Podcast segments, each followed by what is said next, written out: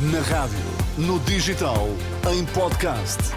Música para sentir, informação para decidir.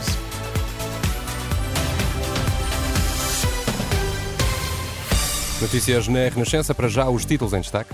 Boa noite, Pedro Nuno Santos é o novo líder do Partido Socialista. A Associação Portuguesa das Famílias Numerosas está preocupada com a autodeterminação de género nas escolas.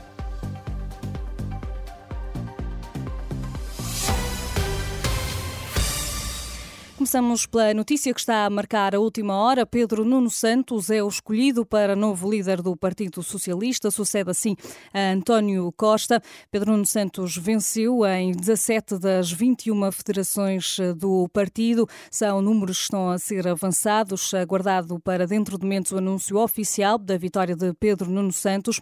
Na última hora, José Luís Carneiro já assumiu a derrota. Outro candidato considera que o resultado foi notável entre as candidaturas não ganhadoras. O ainda Ministro da Administração Interna, agora derrotado por Pedro Nuno Santos, a secretária-geral socialista, diz ainda, disse ainda e confirmou ainda estar disponível para continuar a ajudar o partido. Esta candidatura alcançou um notável resultado. Não tendo sido maioritária, teve dos mais elevados resultados das candidaturas não ganhadoras que se desenvolveram até hoje. Já pude falar com o meu camarada Pedro Nuno, saudando pela vitória e manifestando a minha e a nossa disponibilidade para trabalhar para o PS e dessa forma para continuarmos a servir Portugal.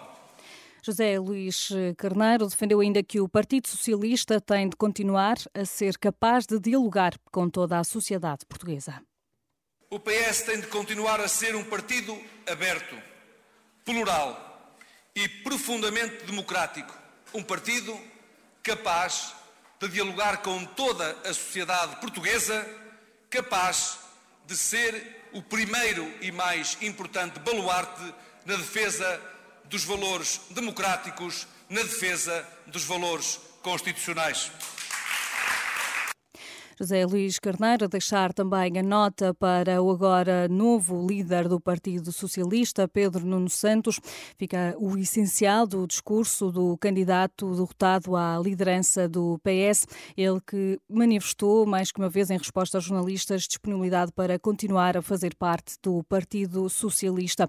José Luís Carneiro é um dos derrotados de noite, já se sabia a preferência por Pedro Nuno Santos.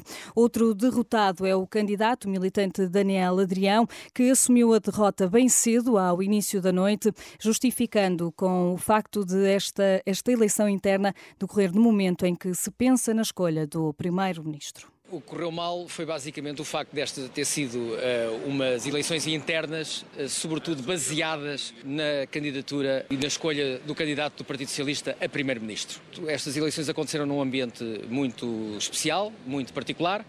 Eh, com eleições legislativas em março e, portanto, isso condicionou, digamos assim, o debate interno dentro do Partido Socialista, porque o afunilou na questão da escolha do candidato a Primeiro-Ministro. Daniel Adrião, também candidato à liderança do PS. Durante a noite retomaremos a emissão para acompanhar o anúncio dos, dos resultados oficiais das eleições internas no PS e também o discurso de Pedro Nuno Santos, ele que é o novo líder do partido. Olhamos para a atualidade. A Associação Portuguesa das Famílias Numerosas está preocupada com a lei de autodeterminação de género nas escolas. Em comunicado sublinha que a educação para os valores é uma questão muito muito sensível e na qual a família deve ter sempre primazia. Defende que o Estado não tem legitimidade para impor às famílias modelos de valores por serem fundamentalmente ideológicos. A lei aprovada para o Parlamento na sexta-feira prevê a obrigatoriedade de as escolas garantirem aos alunos o acesso às casas de banho e balneários de acordo com o género com que se identificam. O Vitória de Guimarães e o Boavista jogaram esta noite, terminaram o jogo por 1 a 1 na jornada 14. Ainda este sábado, nota para o Aroca, que venceu por 3-0 o Gil Vicente e o Rio Ave, que ficou empatado com o Vizela. Estas e outras informações sempre atualizadas em rr.pt.